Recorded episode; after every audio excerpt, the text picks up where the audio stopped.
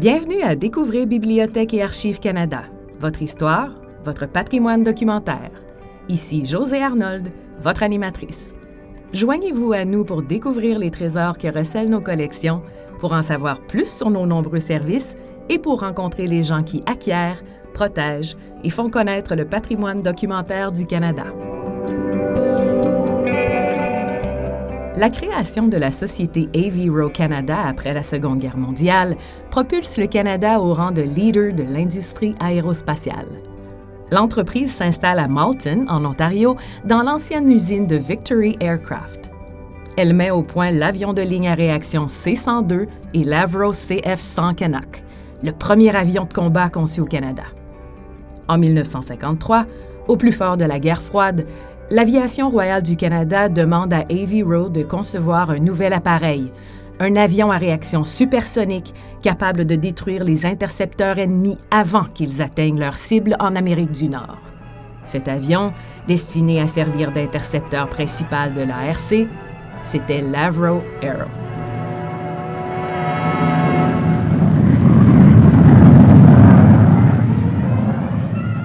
Même si l'Arrow est un des avions les plus perfectionnés de son époque et qu'il a le potentiel d'imposer le Canada en tant que chef de file mondial de la recherche et du développement scientifique, le projet est finalement abandonné. L'entreprise doit mettre fin à ses activités et ses ingénieurs hautement qualifiés sont dispersés. Au cours de cet épisode en deux volets, nous démontrerons l'importance de l'Avro Arrow dans l'histoire canadienne. Nous retracerons son évolution du rêve à sa réduction en poussière. Nous étudierons aussi les nombreuses théories avancées pour expliquer l'annulation du projet, tout ça grâce aux nombreux documents de la collection de Bibliothèque et Archives Canada.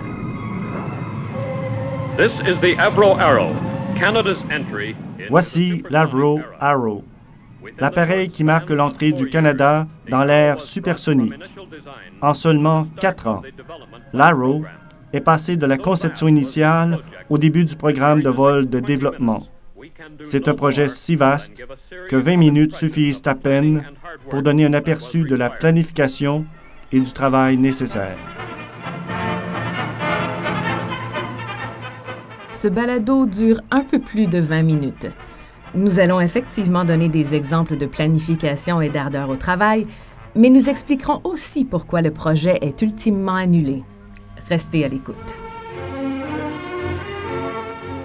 Au fait, c'était un extrait de Supersonic Sentinel, The Story of the Avro Arrow, un court-métrage tiré des archives cinématographiques, vidéo et sonores de Bibliothèque et Archives Canada.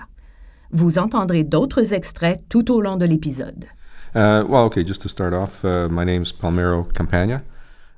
Bonjour, je m'appelle Palmiro Campagna.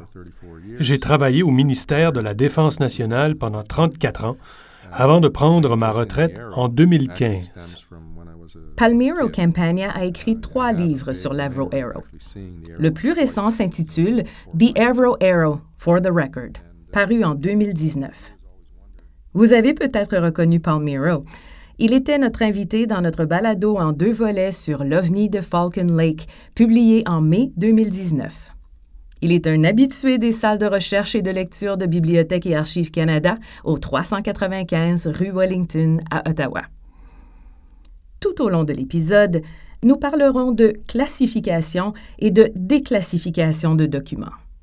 À proprement parler, Bibliothèque et Archives Canada ne déclassifie pas des documents.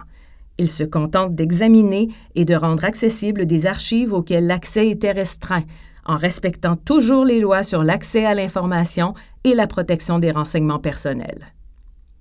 C'est ce que Bibliothèque et Archives Canada appelle ouvrir les archives à la consultation. Ces documents sont parfois caviardés quand il faut protéger des renseignements personnels et sensibles pour des raisons juridiques. Grâce à Palmiro, une foule de documents sur l'Avro Arrow ont été ouverts à la consultation et nous renseignent sur l'annulation du projet et la destruction de l'avion. Nous avons demandé à Palmiro ce qui a éveillé son intérêt pour l'Arrow. Um, mon intérêt pour l'Arrow remonte à mon enfance. Uh, Je me souviens vaguement d'avoir vu voler l'Arrow. J'avais probablement quatre ou cinq ans à l'époque. Uh, Je me suis souvent demandé ce que l'Arrow était devenu. Il a fallu attendre la publication des premiers livres sur le sujet à la fin des années 1970 pour obtenir des détails. Puis, en 1979, un documentaire qui devait être diffusé à la télévision pendant la campagne électorale a fini par être reporté. On pensait que sa diffusion pourrait influer sur les résultats de l'élection. Je me demandais vraiment ce qui se passait. Quand je me suis retrouvé à Ottawa, j'ai décidé d'aller aux Archives nationales pour voir s'ils avaient des documents sur le projet Arrow. Selon mes lectures, tout avait été détruit, mais je voulais en avoir la preuve. Et de fil en aiguille... Bibliothèque et Archives Canada conservent des tonnes de documents sur l'Arrow. Au cours de l'épisode, Kyle Huff et Andrew Elliott, des employés de Bibliothèque et Archives Canada, vont nous dire ce que contient la collection de l'Arrow et de Levy Rowe, la société qui a conçu l'avion. Parlant d'Avy Rowe, nous voulions savoir quelle était la taille de l'entreprise quand le programme Avro a été annulé en 1958 et combien de Canadiens elle employait. Palmiro nous répond. Revenons un peu en arrière. La société AV Row Canada est créée juste après la guerre, quand le gouvernement du Canada décide de concevoir ses propres avions. En 1959, quand l'Aero est abandonné, Avro est la troisième entreprise en importance au Canada, derrière le Canadien Pacific et l'Aluminium Company of Canada, je crois. Elle a plusieurs filiales. Avro et Orenda sont celles qui participent à la conception des avions. Avro est responsable du fuselage, alors qu'Orenda conçoit et développe les moteurs. Avro et Orenda emploient en tout environ 14 000 personnes. Toutes sont remerciées l'après-midi où le Parlement annonce l'annulation du projet. Au total, environ 25 000 personnes sont touchées, soit 11 000 de plus. Celles-ci sont employées par des sous-traitants et d'autres entreprises. Selon certaines estimations, ce nombre s'élèverait même à 100 000, car plus de 650 sous-traitants participent au projet Arrow. Je ne sais pas si toutes ces personnes ont été congédiées, mais si elles travaillaient seulement sur l'Arrow, il y a de fortes chances qu'elles aient perdu leur emploi. En 1962, la troisième entreprise au pays n'existe plus. Je pense que beaucoup de gens, surtout les jeunes d'aujourd'hui, n'ont jamais entendu parler d'Avy Row Canada. Quand on parle de conception d'avions à réaction, les jeunes Canadiens pensent à Bombardier. Nous avons demandé à Palmiro de nous dire sur quoi les employés d'Avy Row ont travaillé entre l'abandon du projet en 1958 et la dissolution de la société en 1962.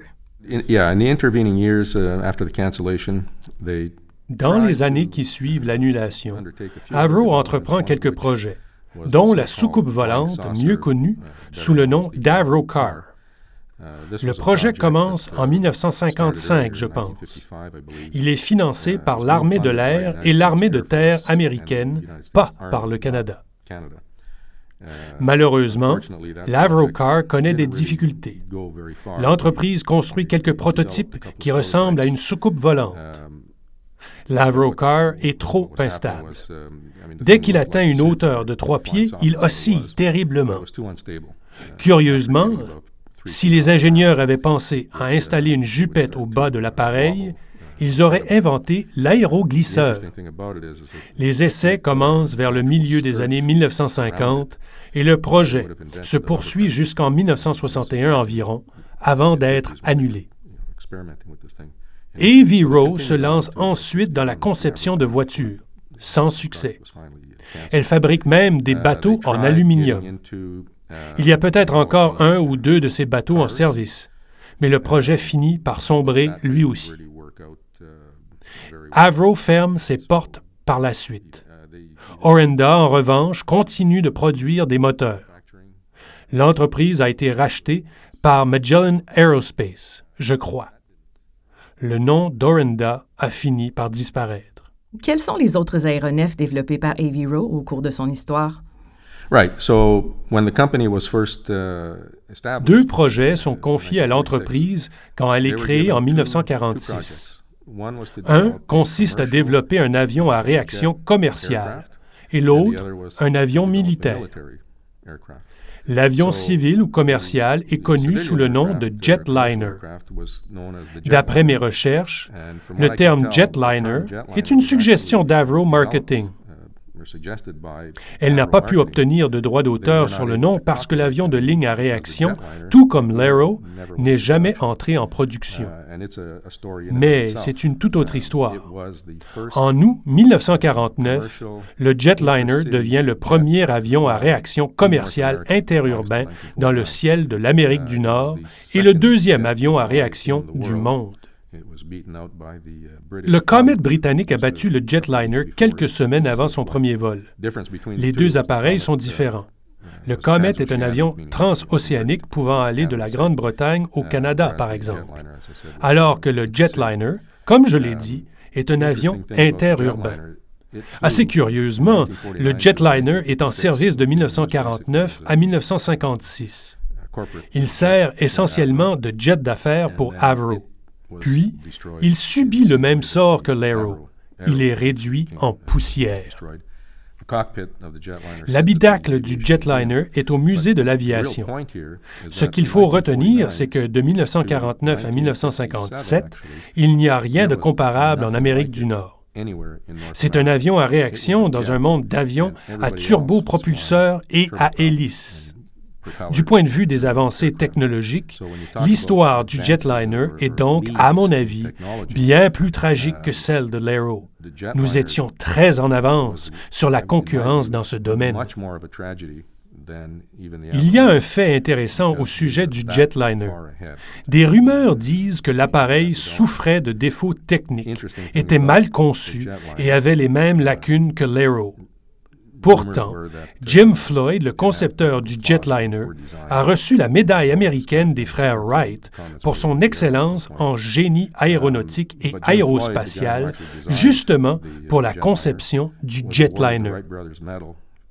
Toujours selon les rumeurs, le programme a été annulé parce que personne ne voulait acheter cet avion de ligne à réaction, comme on l'a dit plus tard à propos de l'Aero il n'y avait pas d'acheteurs. En fait, uh, il y avait des intéressés, dont la National Airlines aux États-Unis. Um, Howard Hughes, qui était propriétaire de Trans World Airlines à l'époque, voulait vraiment acheter des appareils, uh, mais son projet n'a pas abouti. Les rumeurs ont persisté.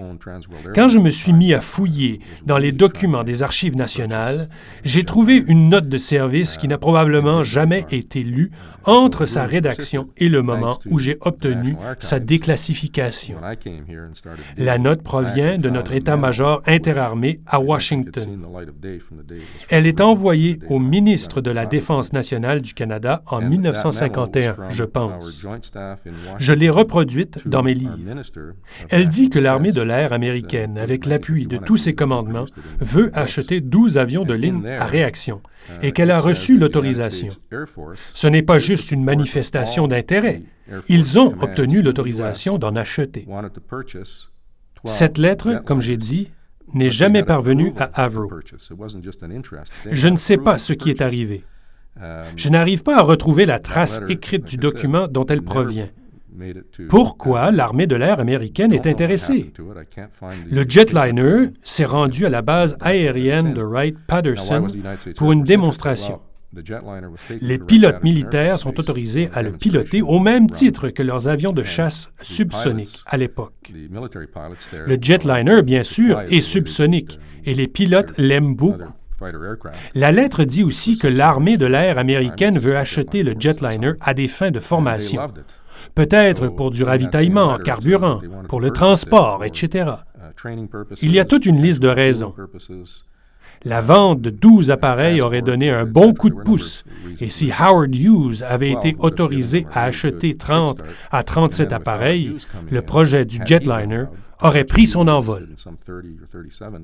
Par la suite, des décisions sont prises au Canada et Avro doit axer ses activités sur l'avion CF-100 qui doit combattre en Corée.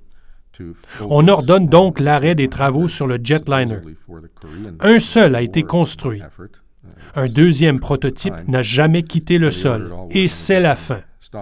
L'unique avion de ligne à réaction continue de voler, comme je l'ai dit, jusqu'en 1956. Les rumeurs disant que personne ne voulait l'acheter ne sont pas du tout fondées selon les sources découvertes aux archives nationales. Après l'avion de ligne à réaction, comme je l'ai dit, la société se lance dans la conception du CF-100. Elle en produira plus de 600. C'est considéré comme un des meilleurs avions de combat tout temps de son époque. Une trentaine d'exemplaires sont vendus à l'armée de l'air belge. Dans l'ensemble, le projet est plutôt fructueux, mais on décide en 1952-1953 qu'il faut un avion supersonique. Le CF-100 est subsonique.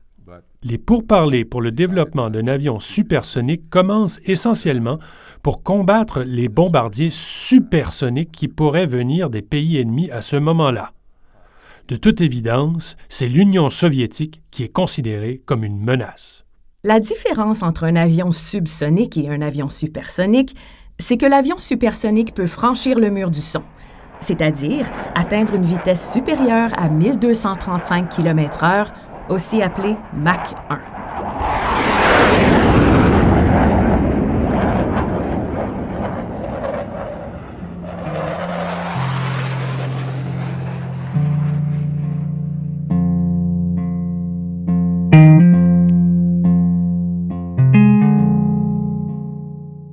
Comme l'a dit Palmiro, Aviro a développé le C-102 Jetliner et le CF-100 Canuck, un intercepteur bimoteur tout temps. Le premier Canuck vole pour la première fois le 19 janvier 1950. Plus de 650 appareils sont construits. Les escadrons de chasseurs Canuck servent dans l'aviation royale du Canada, le commandement de la défense aérospatiale de l'Amérique du Nord, ou NORAD, et dans l'organisation du traité de l'Atlantique Nord, c'est-à-dire l'OTAN. En 1953, au plus fort de la guerre froide, l'Aviation royale du Canada charge Avro de concevoir un nouvel avion à réaction supersonique qui pourrait détruire les intercepteurs ennemis avant qu'ils atteignent leur cible en Amérique du Nord. Nous avons demandé à Palmiro de nous donner plus de détails sur le CF-105 Aero, ses utilisations possibles et ses capacités techniques. Right. So, the Avro Aero was basically L'Aero d'Avro est essentiellement un intercepteur supersonique. Autrement dit, sa fonction est d'empêcher les bombardiers ennemis de survoler le pôle Nord et le Nord canadien pour aller bombarder le sud du Canada ou les États-Unis. Il atteint Mach 2, soit deux fois la vitesse du son, une vitesse extrêmement rapide pour l'époque. Il peut voler à une altitude d'environ 60 000 pieds pour empêcher les bombardiers ennemis d'entrer. L'Aero n'est pas un chasseur polyvalent comme le CF-18 Hornet, par exemple. Sa mission est de voler et d'intercepter. Il peut aussi être adapté pour effectuer des missions de surveillance. En temps de paix, il sert à prévenir les intrusions de notre espace aérien, qu'elles soient accidentelles ou intentionnelles. Le pilote à bord de l'appareil peut porter un jugement sur l'intrus, contrairement aux missiles qu'on ne peut pas arrêter quand ils sont lancés. Plusieurs autres utilisations sont possibles pour l'Aero. On souhaite le modifier pour qu'il puisse atteindre Mach 2,5. Ce n'est pas un problème de puissance motrice. Il s'agit plutôt, semble-t-il, de retravailler les entrées des moteurs et d'ajouter des matériaux résistants à la chaleur à certains endroits, car c'est la chaleur de frottement qui limite le plus la vitesse à l'époque. L'avion va si vite que les métaux se déforment, fondent et ainsi de suite. Ces problèmes n'existent pas à Mach 2. Pour atteindre Mach 2,5, il aurait probablement fallu faire plus de travaux dans ce domaine. Le constructeur le sait très bien. Les archives montrent que ces améliorations sont à l'étude. La société étudie aussi une version qui peut atteindre Mach 3.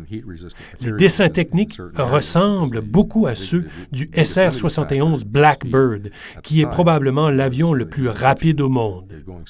C'est encore vrai aujourd'hui. Il a été lancé entre 1960 et 1964.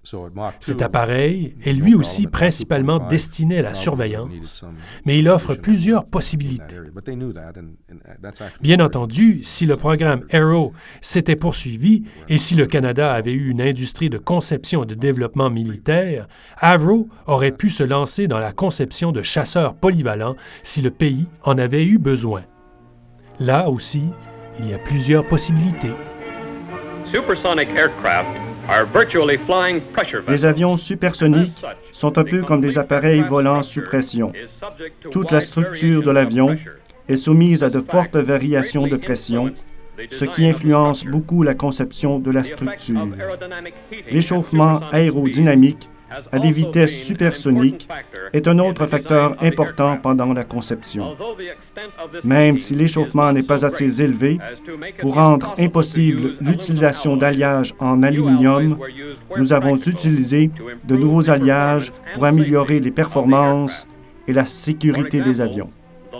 Le CF-105 Aero possède ce qu'on appelle des caractéristiques techniques avancées, comme l'aile delta en position haute, la structure sans queue et d'autres caractéristiques aérodynamiques de pointe. L'aile delta améliore la performance supersonique et offre une grande portance à très haute altitude. Elle augmente aussi la capacité de stockage de carburant. Sur l'Aero, comme sur la plupart des avions, les réservoirs se trouvent dans les ailes. Pour voir des images de l'Aero pendant qu'on discute avec Palmiro, allez sur l'album Flickr de Bibliothèque et Archives Canada. Vous y trouverez des photos de l'avion, des dessins techniques et des plans de notre collection. Vous trouverez le lien dans la section Liens connexes sur la page de cet épisode. On a demandé à M. Campagna quand le premier Arrow a pris son envol et si ce vol a été un succès. Le premier vol de l'Arrow a lieu en mars 1958, je pense. C'est un énorme succès qui dépasse les attentes. L'avion se comporte parfaitement en vol. Tous les essais suivants se déroulent bien. Quelques problèmes surviennent. Par exemple, lors d'un essai, les roues explosent à l'atterrissage.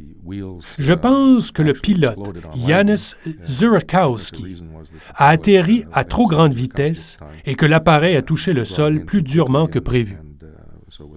Par la suite, il y a un autre accident. Une des roues du train d'atterrissage ne sort pas correctement et l'aéro dérape jusqu'à l'arrêt.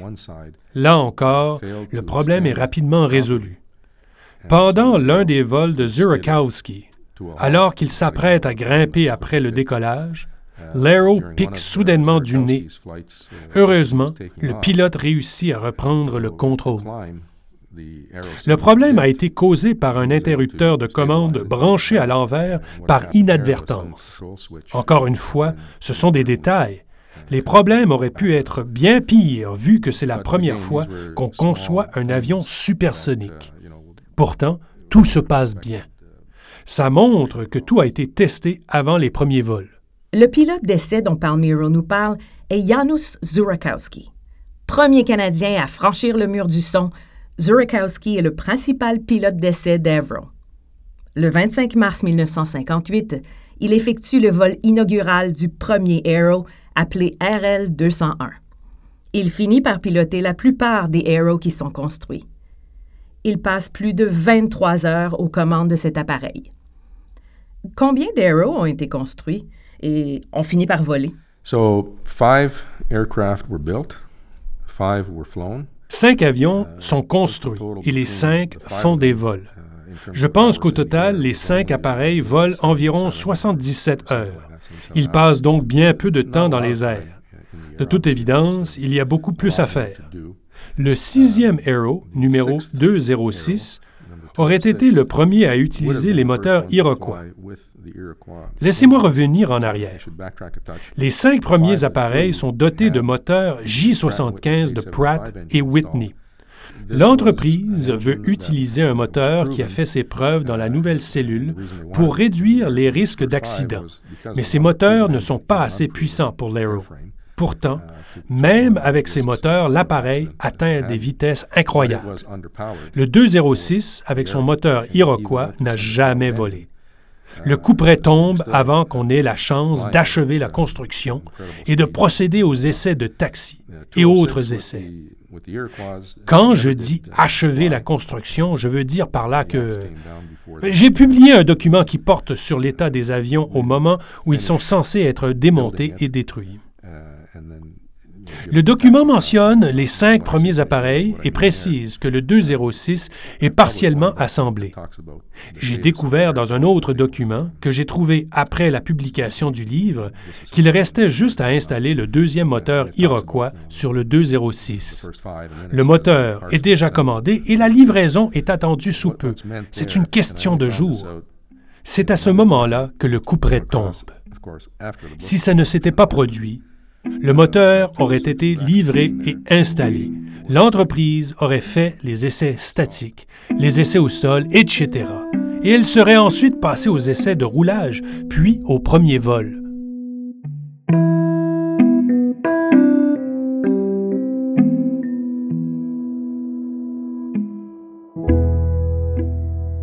Voici la traduction d'une citation de John Diefenbaker le premier ministre en 1958, tiré des documents Davy Rowe conservés à Bibliothèque et Archives Canada.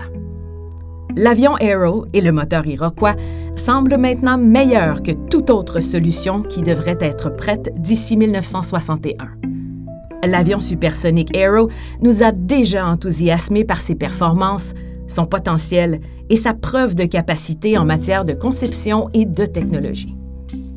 L'Aero semble être un avion supersonique très réussi. Comme le dit Palmiro dans son livre, il est à la fine pointe de la technologie aéronautique dans la conception des moteurs, des cellules et des commandes de vol. Il est très avancé pour son époque. Bill Gunston, expert en aviation britannique et rédacteur en chef du magazine Flight dans les années 1950, dit ceci à propos de l'Aero construit au Canada. Dans sa planification, sa conception et son programme d'essai en vol, c'est le chasseur le plus avancé des années 1950 à presque tous les points de vue. Il est aussi impressionnant et performant que n'importe quel avion de l'histoire. Est-ce que d'autres pays ont manifesté de l'intérêt pour acheter l'Aero? Palmiro raconte. So, this is the interesting thing. C'est fascinant. J'ai posé la question au pilote Yanis Zurakovsky, avec qui j'ai eu l'occasion de discuter il y a de nombreuses années. Il m'a dit en gros qu'à l'époque, il fallait vraiment que l'avion soit en service dans son propre pays pendant quelques années pour démontrer ses capacités avant qu'il puisse être vendu. Dans un sens, ça rappelle un peu la situation du jetliner, parce qu'il était en démonstration, que les gens pouvaient le voir, que les pilotes pouvaient l'essayer, etc. Ce n'est jamais arrivé avec l'Aero. Il n'a jamais eu cette chance-là. C'est donc difficile de dire si un autre pays aurait été intéressé. Je sais que la Grande-Bretagne a conseillé plusieurs fois au Canada de poursuivre la construction. Peut-être qu'elle en aurait acheté. Les Norvégiens aussi, peut-être, s'ils avaient besoin d'intercepteurs. De l'autre côté, il y avait le moteur Iroquois. La France s'y intéressait. Les Français voulaient obtenir quelques prototypes pour des mises à l'essai dans sa série d'avions militaires à réaction Mirage. Mais les nombreuses rumeurs sur l'abandon du projet se sont rendues aux oreilles des Français. Ils ont tout laissé tomber et les moteurs iroquois ne sont jamais sortis de l'usine. Encore une fois, si le projet n'avait pas été annulé, les Français auraient acheté des moteurs iroquois. Qui sait? Ils auraient peut-être acheté les moteurs sans mise à l'essai, puisque l'Iroquois était un moteur à réaction de pointe très avancée. Cette vente aurait rapporté gros, mais elle n'a pas eu lieu.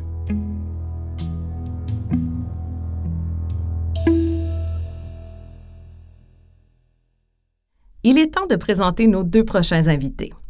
Il s'agit de l'archiviste adjoint Kyle Huth et de l'archiviste Andrew Elliott, des employés de Bibliothèque et Archives Canada qui sont des mordus de l'Arrow.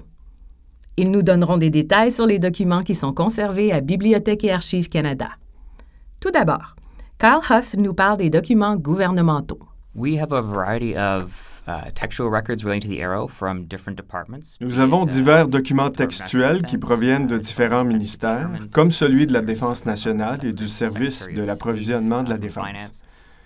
Il y a des documents du secrétaire d'État uh, et du ministère des Finances. Il s'agit surtout de la correspondance d'Avro avec des fournisseurs et le gouvernement du Canada. On retrouve de nombreux documents intéressants sur le développement et le coût des avions, qui remontent à 1955 et 1957. Il y en a qui remontent à l'époque de l'annulation.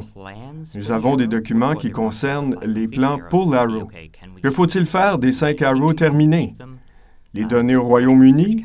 Les garder? Est-ce que le Conseil national de la recherche veut les garder comme avions d'essai à grande vitesse? Le public peut consulter tous ces documents de notre collection. Certains sont encore soumis à des restrictions, à savoir les documents qui portent le code 32. Le public peut les consulter en présentant une demande d'accès à l'information. Vous trouverez plus d'informations sur la page de notre site Web intitulée Comment présenter une demande d'AIPRP. Voici maintenant Andrew Elliott. Um,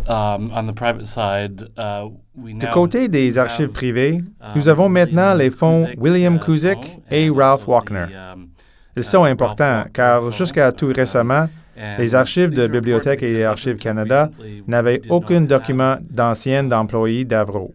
Andrew parle ici des collections privées de deux employés d'Avy Row Canada. Tous deux étudient le génie aéronautique à l'Université de Toronto où ils obtiennent leur diplôme à la fin des années 1940. Ils trouvent un emploi dans l'entreprise presque immédiatement. Chez Avro, ils sont ingénieurs d'essai en vol au service de recherche. Leur principale activité est la collecte de données. Leur rapport traite souvent des défis techniques du vol à grande vitesse et des phénomènes connexes. Bibliothèque et Archives Canada possède une grande quantité de données et de graphiques sur les performances du C-102 Jetliner, du CF-100 Canuck et de l'Aero, notamment en ce qui concerne la vitesse de l'air et les performances à grande vitesse. Il y a des documents textuels, des photos, des dessins techniques, des documents cartographiques et des publications liées à ces recherches. Quand l'usine ferme ses portes en 1959, messieurs Wagner et Kuzik, comme beaucoup d'autres employés, trouvent un emploi dans des entreprises de génie aéronautique aux États-Unis où ils restent jusque dans les années 1960. Uh, what's also interesting uh, with regards to, la collection de Ralph Wagner uh, est tout aussi intéressante. Elle comprend des bulletins d'information um, destinés aux employés datant de la fin des années 1940 à la fin des années 1950. Les bulletins expliquent aux employés ce qui se passe à l'usine de Melton, non seulement pour l'Arrow, mais aussi pour le CF-100 et le jetliner.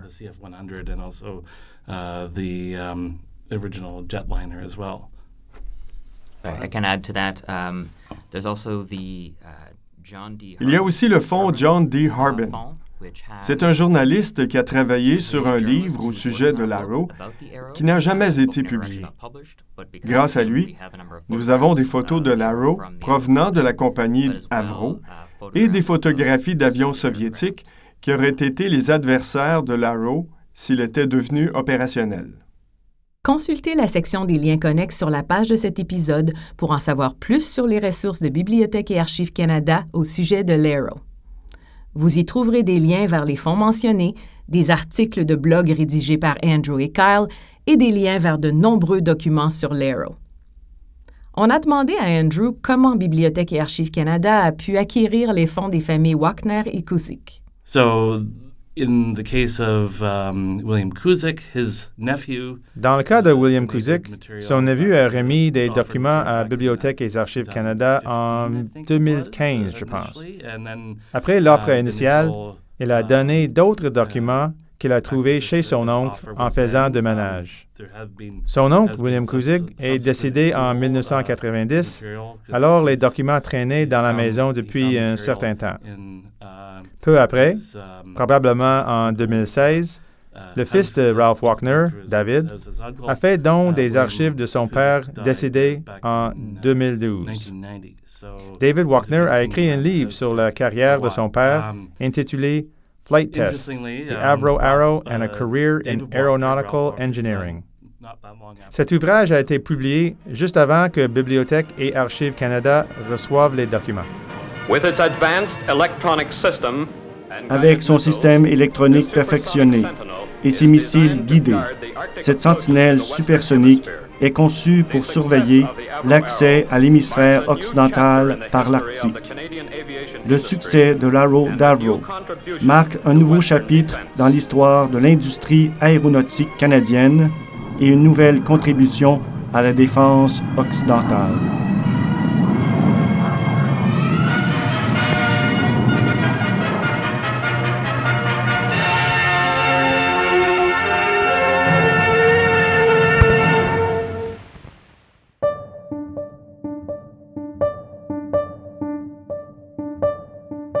À venir dans la deuxième partie de notre balado sur l'Arrow. C'est là que les choses se corsent et que les archives jouent un rôle majeur, du moins à mon avis. Je savais que 10 000 hommes et femmes se retrouveraient sans emploi à la suite de cette décision. Je savais qu'une grande industrie que nous avions bâtie se retrouverait affaiblie, mais il était juste d'y mettre fin.